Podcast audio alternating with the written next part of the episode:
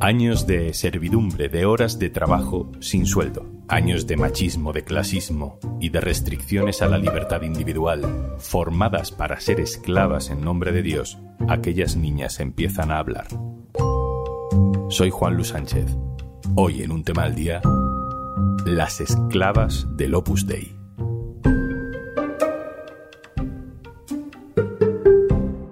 Una cosa antes de empezar. Hola, soy Juanjo de Podimo. Sabes que Podimo es una app en la que puedes escuchar un montón de podcasts de True Crime, conversaciones loquísimas, entrevistas, humor, vamos, un poco de todo. Y por ser oyente de un tema al día, te regalamos 60 días para que puedas escucharlo todo gratis. Entra en podimo.es barra al día y consigue tus dos meses completamente gratis.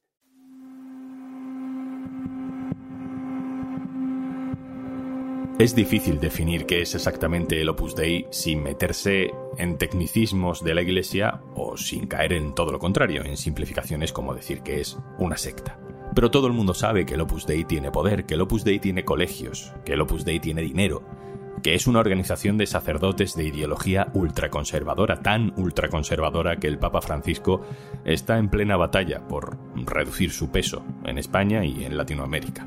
Hay muchas denuncias internacionales por abuso de poder en esta jerarquía del opus, abusos hacia la parte más débil de su pirámide, los numerarios y sobre todo las numerarias, que son personas no religiosas, no son monjas, pero que lo dan todo por la obra.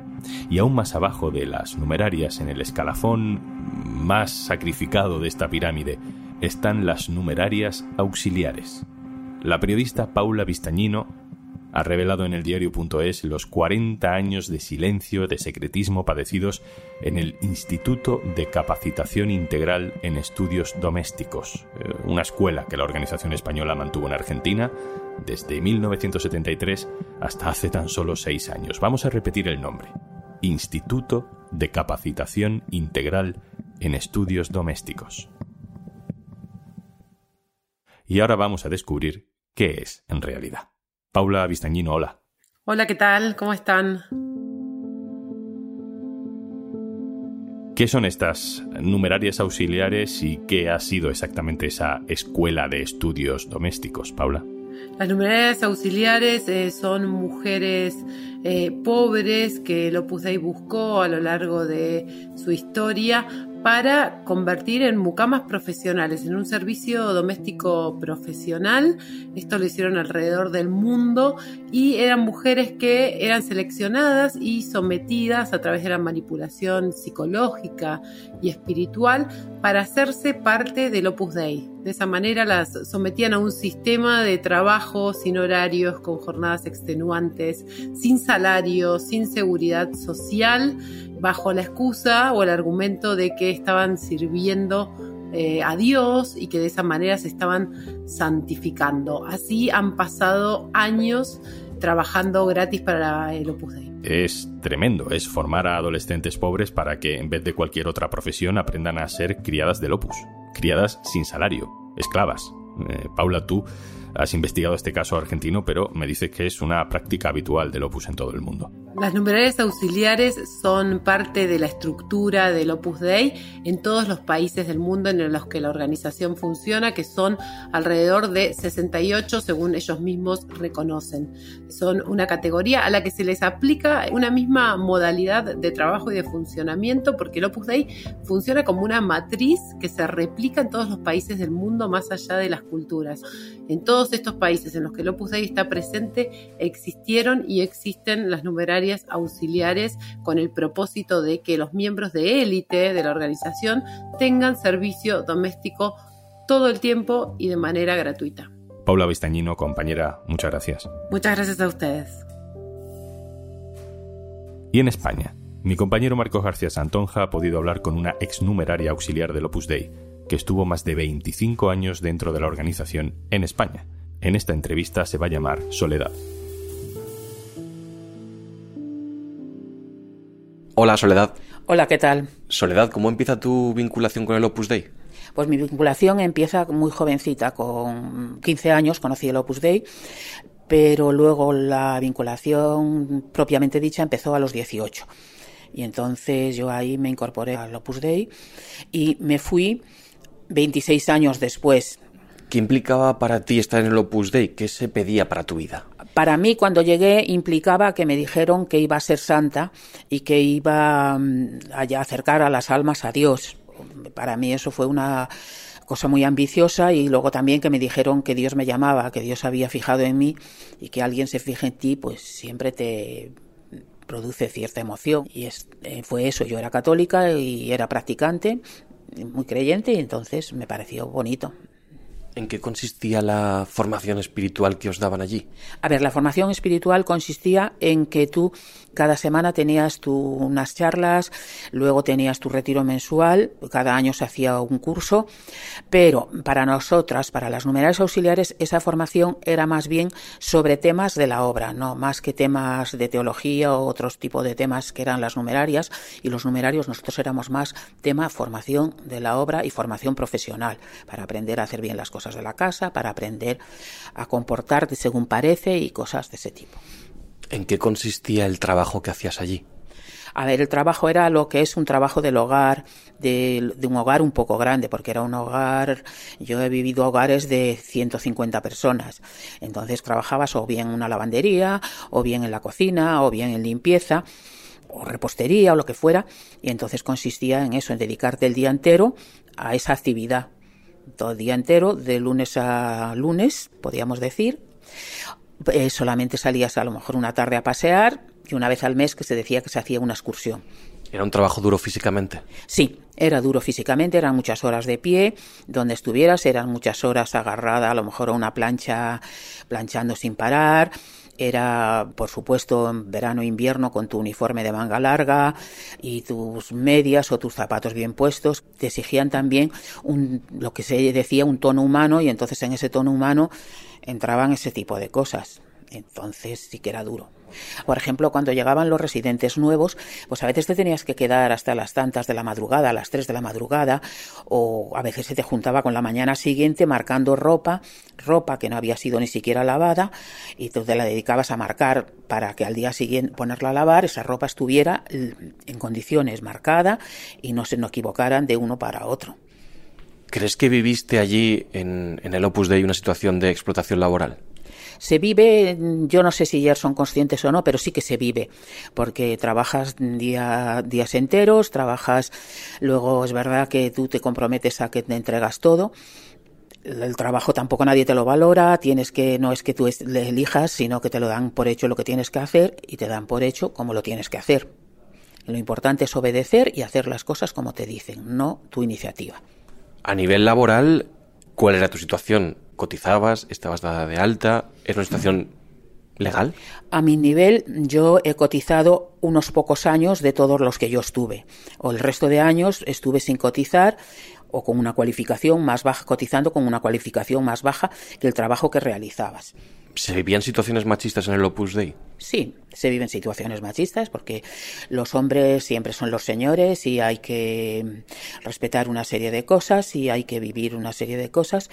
Sí, porque ellos a fin de cuentas no trabajan, no hacen nada en su lado. Ellos estudian, ellos están para estudiar y están para formar y, para formarse y formar a los demás y tú estás para hacer el trabajo mm, de man, manual, todo lo que sea trabajo diario. Soledad, en el Opus Dei tuviste la sensación de falta de libertad.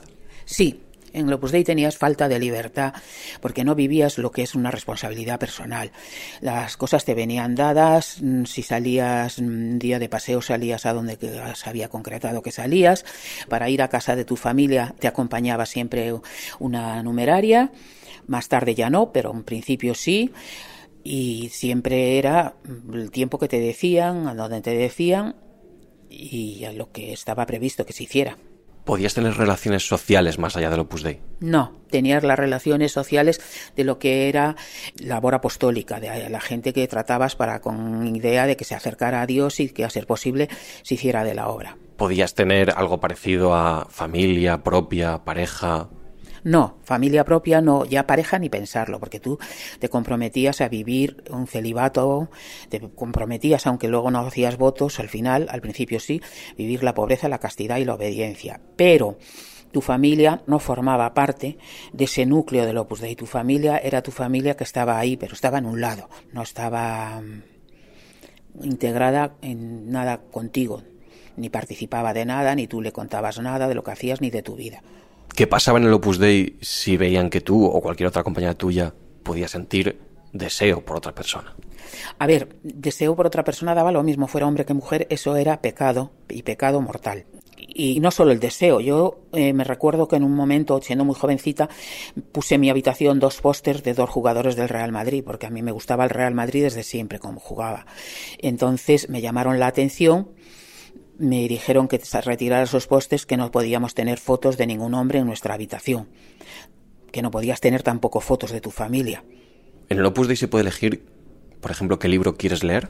No, los libros se consultan a la dirección y la directora mm, ve si ese libro es conveniente para ti o no es conveniente para ti. Entonces, si no es conveniente, te dicen que no, que tiene un contenido que no es el que te ayuda a ti en tu camino me acuerdo que en una librería vi un libro que ponía que lo puse un anexo a la historia.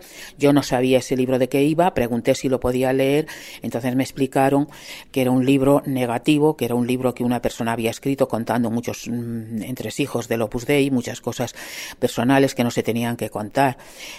Leí una vez un libro tan normal como era Leonor de Aquitania y pasó por dos manos antes de llegar a mí para poder leerlo, que es un libro muy de historia.